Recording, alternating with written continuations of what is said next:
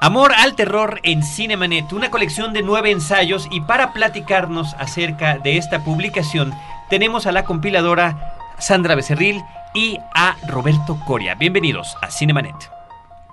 Le Cine, vive escenas.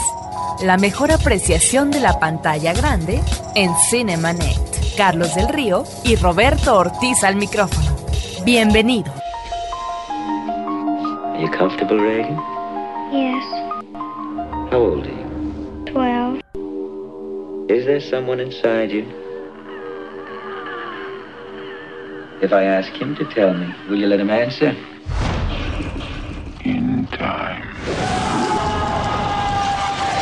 01800 087 2423 es nuestro buzón de voz para que nos llamen de manera gratuita desde cualquier parte de la República Mexicana y dejar su mensaje para cualquiera de los programas de frecuencia cero o para este que se llama Cinemanet.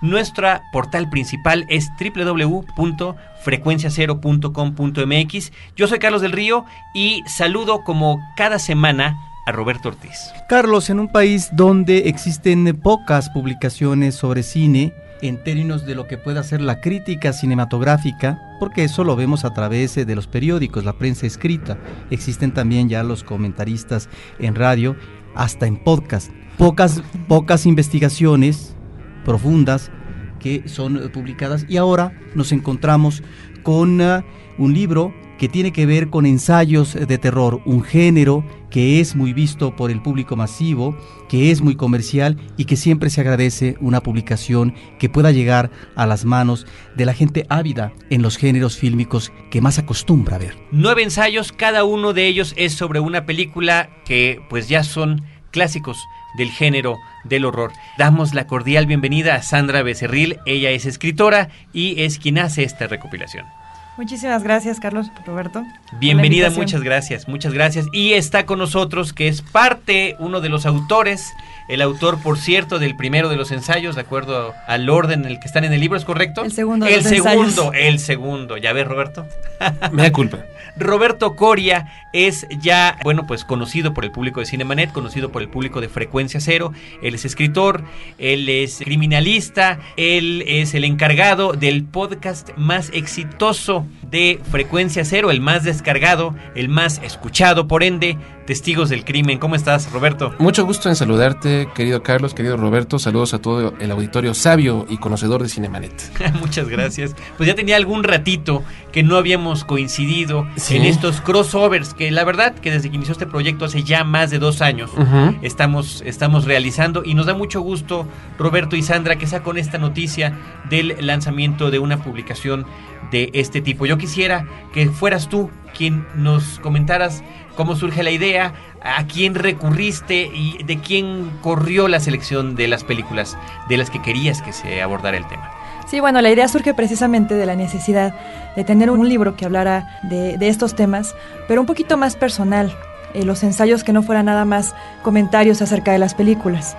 Entonces, eh, bueno, invitamos a nueve escritores que son expertos en el tema de terror y cada escritor eligió su película precisamente para esto, para que fueran más personales y que los hayan marcado de alguna forma. Entonces tuvieron esa libertad, pero sí nos fijamos mucho en que fueran clásicos del cine de- de terror.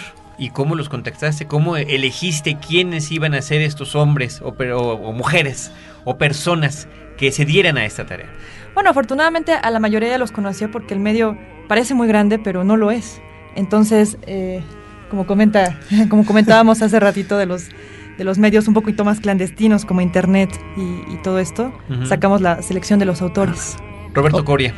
Sí, pues efectivamente Sandra me invita. Yo tuve el gusto de eh, ofrecer una plática en un diplomado que ella tomó hace algunos años sobre literatura fantástica en la Universidad del Claustro de Sor Juana. Y el diplomado eh, versaba en torno a la literatura fantástica, la literatura de ciencia ficción, esas pasiones que eh, muchos loquitos sentimos. Y bueno, hubo un encuentro afortunado. Ella me propone, me pregunta qué película me gustaría comentar en este libro de ensayos. Yo elegí La Noche de los Muertos Vivientes, una cinta que tuve el gusto de comentar en la Cineteca Nacional hace ya algunos años en, en relación a su 35 aniversario de haber sido filmada. Y pues la película es doblemente significativa para mí desde el punto de vista técnico, desde el punto de vista icónico que representa y sobre todo a nivel personal. El zombie es el monstruo que a mí me da más miedo. Ya alguna vez lo platicábamos en relación a... ¿Será que tienes problemas en algún momento de identidad? No, fíjate que no. Temo perder mi identidad y temo perder el intelecto. Creo que es, a final de cuentas, eh, las dos grandes características que definen al zombie. Pero eso vendrá con la vejez. Yo, que, yo creo que sí. ya, llegará, ya llegará el tiempo del Alzheimer, pero es hasta la fecha una de las figuras de los monstruos cinematográficos, de ese gran panteón de personajes míticos, ya memorables, que, que continúan asustándome. Yo todavía en algunos, en el hoy robado Canal 40, me acuerdo que la pasaban frecuentemente y yo cada vez que la veía me quedaba cautivo en la televisión y me continuaba asustando. ¿Cuántas veces has visto la película? Yo creo que la he visto unas 40 veces. Me llama la atención que más que hablar de la película, cuando comencé yo a leer tu ensayo, bueno, dije, ¿y cuándo nos hablará de la película? Ya casi al final das eh, ¿no? algunos apuntes, pero te refieres a algo que finalmente eh, puede desconocer tal vez eh, toda una serie de cinéfilos, que es cómo se va construyendo un proyecto, cuáles son los antecedentes de un director, sus dificultades, sobre todo si emana o trata de ingresar en una producción de corte independiente y finalmente logra, aterriza en esta obra que se vuelve un clásico. Fíjate que ese fue, eh, Roberto, eh, eh, la idea principal, el eje central del ensayo. Yo quería exhibir a la Noche de los Muertos Vivientes, además de una opinión personal sobre la cinta, quería mostrar todos los entretelones, todas las dificultades, como tú dices, que significaron para un grupo de amigos el haber creado un clásico de estas dimensiones. La Noche de los Muertos Vivientes, todos sabemos que la dirigió George Andrew Romero y que realmente lo que él hizo fue como agarrar a ver Carlos del Río, a ver Roberto Ortiz, a ver Sandra Becerril, somos cuates, vamos a juntarnos los fines de semana y hacer una película. Era, era esa idea, inspirar a los jóvenes para que desbordaran la creatividad y mostrarles cómo con mucha pasión y con dedicación se podía crear un clásico de esta talla. Y esta efervescencia grupal de Romero con su grupo, de alguna manera eh, se contextualiza inicialmente por parte tuya a propósito de los eventos de los 60 en momentos eh, de la política, de la, eh, del relajamiento en la sexualidad, al mismo tiempo de la guerra de Vietnam y de toda una serie de acontecimientos que nos dan a entender que estamos en otra etapa de la historia contemporánea. Es correcto, Tocayo. Al mismo tiempo das esta serie de referencias que es importantísima. Yo la hago con cierta regularidad porque hay películas que definitivamente marcan ciertos años. Estamos hablando de eh, cuestiones de los que somos afectos a la ciencia ficción o al horror, en el que sí vamos identificando así ciertas épocas. El 68 es un año importantísimo en ese sentido. Mencionas, por supuesto, evidentemente la película de la cual estás platicando, pero también 2001, Odisea del Espacio, que es cuando finalmente se estrena, posterior al estreno también del Planeta de los Simios. El bebé de Rosemary. El bebé de Rosemary. Y yo añadiría Barbarella, que creo que también es otra pieza importantísima, importantísima de ese año junto con esta película. Y con esas, pues tenemos las películas más representativas y que más huella dejaron y que más influencia han tenido y tienen hasta la fecha.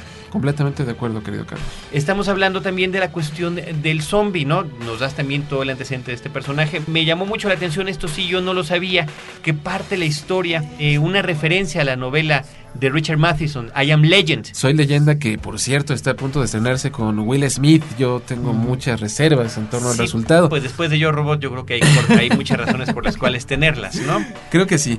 Pero efectivamente, ¿no? Es, es el, el producto de esta efervescencia que menciona Roberto, de este entusiasmo de un grupo de jóvenes seguidores de la ciencia ficción eh, que reúnen todos sus esfuerzos, el poco dinero que tenían y dan a luz a una obra memorable. Sandra nos habla en el libro, en la publicación del Exorcista. Sí, yo creo que también es una película que marcó una época definitivamente, ¿no? Igual que Roberto la ha visto unas 40 veces. ¿Cuál es tu perspectiva? Porque eh, justamente Roberto menciona, Roberto Ortiz menciona sobre Roberto Coria, ¿no? este asunto. Hay ciertas películas de las que ya se ha dicho demasiado, de las que ya se ha dicho mucho. Siempre habla, claro, lo que uno tenga que decir.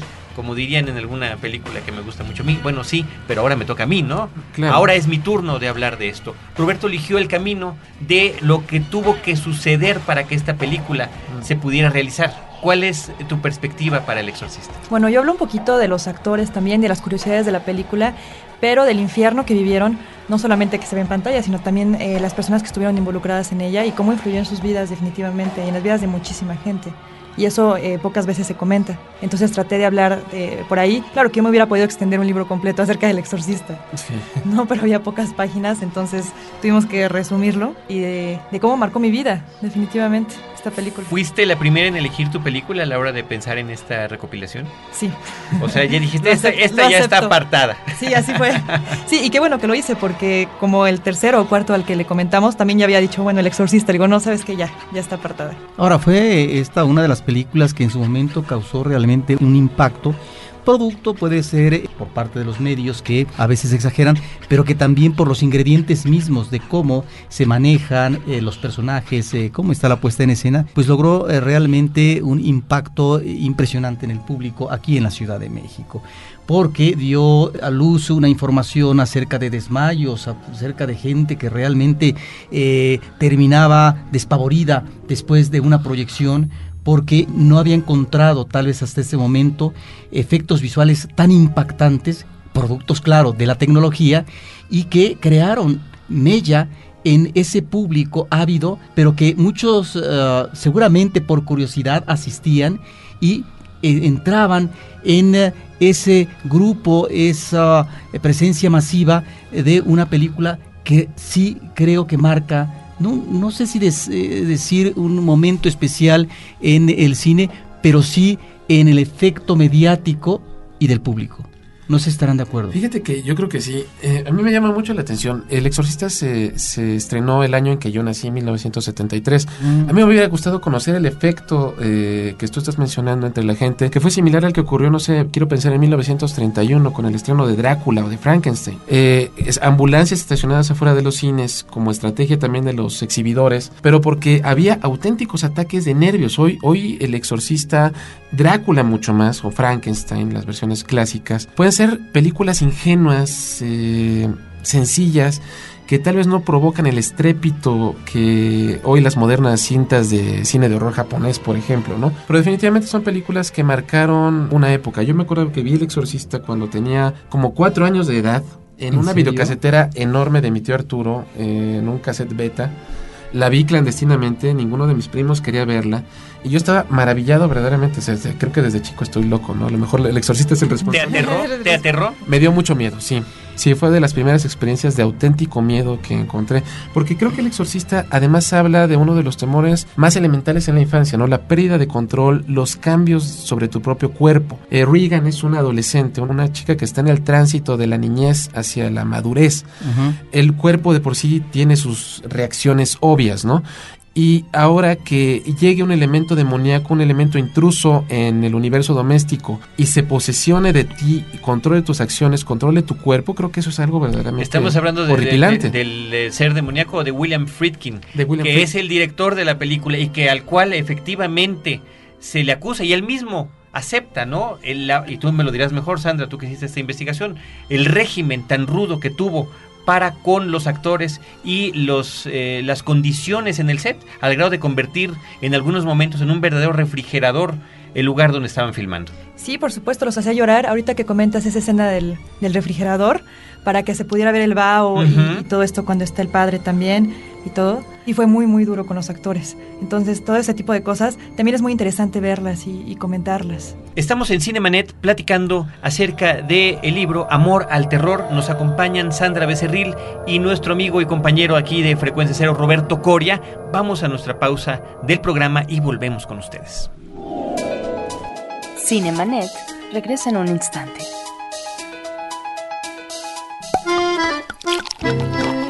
Frecuencia Cero y Vino para Principiantes te invitan a participar en una fantástica promoción.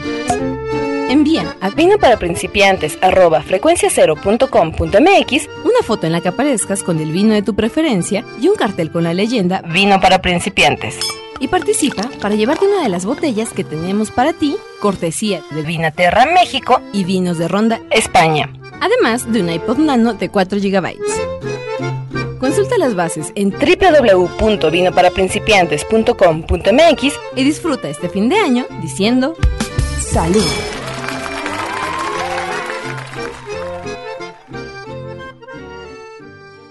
Si quieres viajar de manera muy económica, escucha Pasajeros con Destino, un podcast de frecuencia cero para convertirse en un verdadero ciudadano del mundo. www.frecuenciacero.com.mx Ahora, diseñar y hospedar su página web será cosa de niños. En tan solo cinco pasos, hágalo usted mismo sin ser un experto en Internet. Ingrese a suempresa.com y active ahora mismo su plan. Suempresa.com, líder de web hosting en México. To a night of total terror.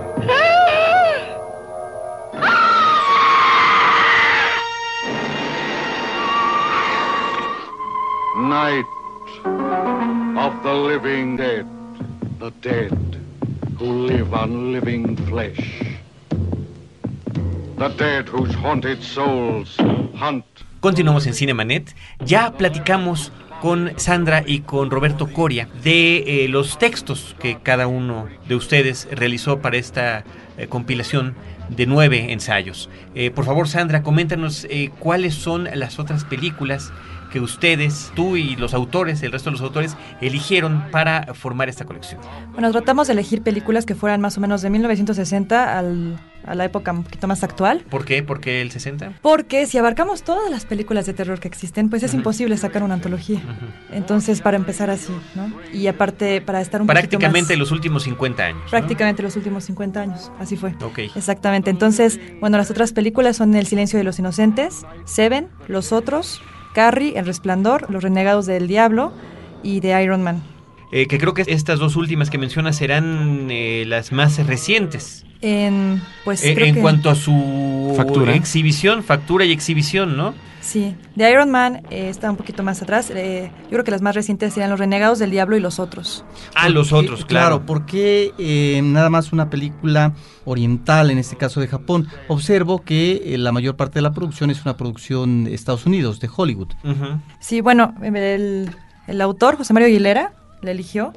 Pero aparte quisimos elegir una, una que fuera más representativa porque ya están un poquito quemadas, ¿no?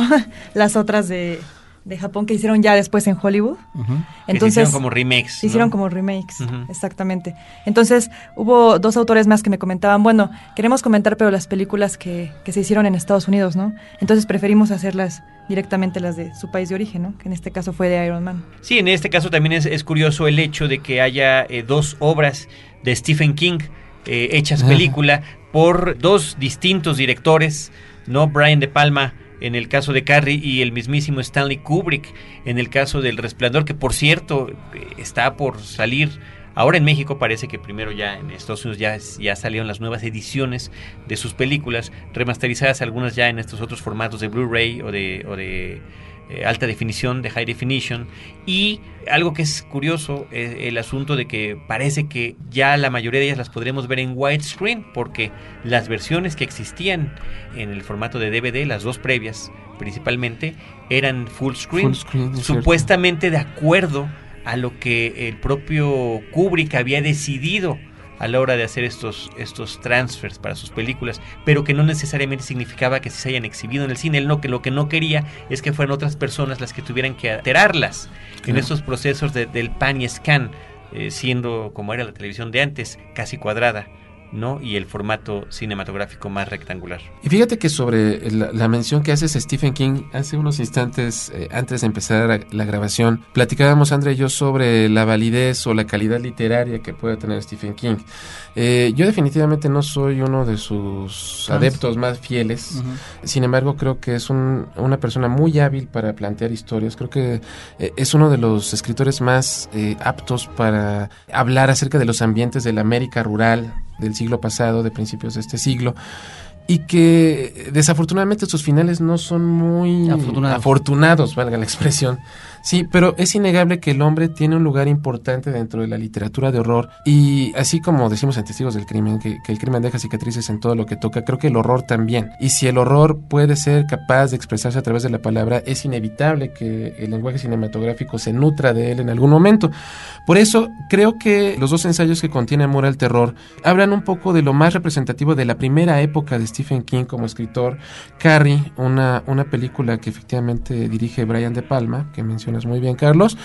Y El Resplandor, que originó un gran, eh, una gran controversia y una gran discusión entre Kubrick y Stephen King, ¿no? Creo que incluso hay una leyenda, no sé si, si, si esta tenga corroboración, de que acabaron a golpes en algún momento porque no estaban de acuerdo en la visión del escritor y la versión del director, etcétera. Ese, ese es un dato Pues que no sé si a golpes, pero efectivamente sí existe el registro de que Stephen King no estaba conforme, no estuvo conforme con la versión de Kubrick y eh, esto de alguna manera se ve resuelto, ¿no? De una forma con la miniserie que se hizo para televisión Sí. y que es muy fiel Más a- apegada a la novela. Así es, más apegada, al- pero lo que habrá que tomar en cuenta, y nosotros lo decimos como cinéfilos, es que siempre es interesante la adaptación que tiene cada autor Es- es la de otros es- es la autores, visión ¿no? del director. Y, Claro. y que sin lugar a dudas, la obra de Kubrick, pues es una de las piezas más importantes. Sí, de Ahora, en el caso del Resplandor, estamos, creo,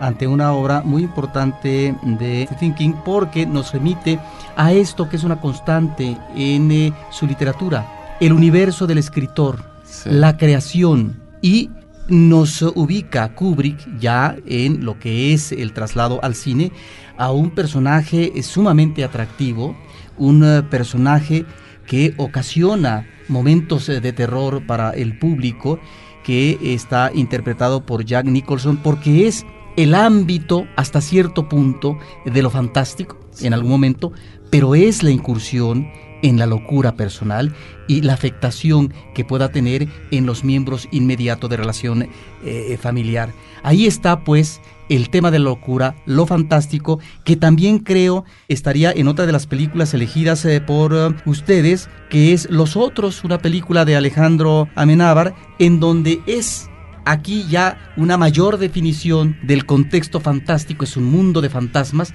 pero también es muy posible que sea el ingrediente de la locura en este personaje eh, muy bien interpretado por esta Nicole Kidman. actriz Nicole Nicole Kidman. efectivamente. Los otros creo que es una película eh, en el más eh, puro estilo del Ghost Story inglés. Y bueno, creo que eh, el mejor juicio será el del público cuando la vea, ¿no? Si no la han visto, creo que es una, una pieza infaltable en la filmografía de cualquier cinéfilo y más del cinéfilo, del diletante del, del cine de horror. Luego está Seven de David Fincher, que creo que es uno de los mejores artífices en los últimos años del thriller. ¿sí? Del thriller en diferentes vertientes, ¿no? Creo que Zodíaco nos constata que es ah, un artífice paciente, metódico, eh, de gran acabado, en lo que tiene enfrente, que en este caso es toda una investigación a propósito de un asesino serial que no tiene resolución feliz en cuanto al seguimiento y un resultado por parte eh, de la policía y que nos da otra variante del thriller policíaco que no tiene ni mucho menos eso que es el thriller tradicional, en principio, o de la truculencia que sí está en Seven, con respecto a lo que debe de ser el final de una investigación que, por supuesto, suponemos, o en el cine al menos así se ve, llega a resultados felices. Claro. Y fíjate que es curioso, eh, a mí me llamaba mucho la atención en una primera instancia que se haya elegido eh, entre la selección a Seven y al Silencio de los Inocentes, que son dos cintas que se suelen considerar más dentro del ámbito del thriller, como señala mi tocayo. Y el tema del asesino serial. en- Efectivamente, pero yo creo que eh, ambos casos, tanto Seven como El Silencio de los Inocentes, bueno, Seven, un guion original, y eh, El Silencio de los Inocentes, basado en la novela de Thomas Harris y en la saga de Hannibal Lecter, eh, creo que son dos casos de literatura o, o- o de trabajo cinematográfico que se nutren de varios géneros cinematográficos. Uno de ellos importantísimo es el horror. Por eso yo creo que es muy válido que estas dos cintas estén incluidas en esta antología. No sé, no sé tú qué piensas. Ana. Claro, yo creo que el terror psicológico es una parte muy importante del cine de horror también. Entonces, yo creo que también por eso era básico incluir este tipo de películas en la antología. Sandra, el libro ya fue presentado en la Ciudad de México, ya también en la Feria del Libro de Guadalajara. Y la pregunta, por supuesto, evidente para quienes nos están escuchando, posiblemente sea ¿y dónde lo consigo? ¿Cómo lo obtengo? Bueno, ¿Dónde pues, lo compro? Ahorita está en diferentes librerías y cafés literarios y está la venta por internet. No sé si pueda Por decir supuesto la que sí, dirección. por supuesto que sí. Eh, De, de ventas por internet es ventas arroba shambra.com.mx y shambra se letrea S-H-A-M-R-A. S-H-A-M-R-A. Yo creo que es Así importante es. que quienes estén interesados Tome nota de esta dirección, ¿la puedes repetir, por favor? Para Claro, que no es- le regresen en el play y después este, Ok. se oiga no ter- tergiversada o cortada esta conversación. Ok, es ventas arroba La publicación es justamente de Ediciones Shamra. Precisamente. El libro se llama Amor al Terror. Tenemos unos ejemplares también que nos has traído de obsequio para la gente que nos escucha. Yo, Roberto, pediría que esto sea para los primeros que manden un correo electrónico con un pequeño ensayo de media cuartilla de su película de horror favorita y por supuesto estando nosotros en la Ciudad de México tiene que ser gente que viva aquí para que puedan venir a recoger su premio, su libro a las instalaciones de frecuencia cero que están ubicadas en la colonia Narvarte. Me esperaré para otra ocasión para el autógrafo de Coria. de, de la compiladora, sí. Y, pues muchísimas gracias por la oportunidad. Eh, de veras, quiero recomendar ampliamente este libro porque además al- algo importante en él. La mayor parte de los autores, creo que yo soy de los más viejos que están contenidos en este libro, pero es importantísimo la visión de los jóvenes sobre sus clásicos.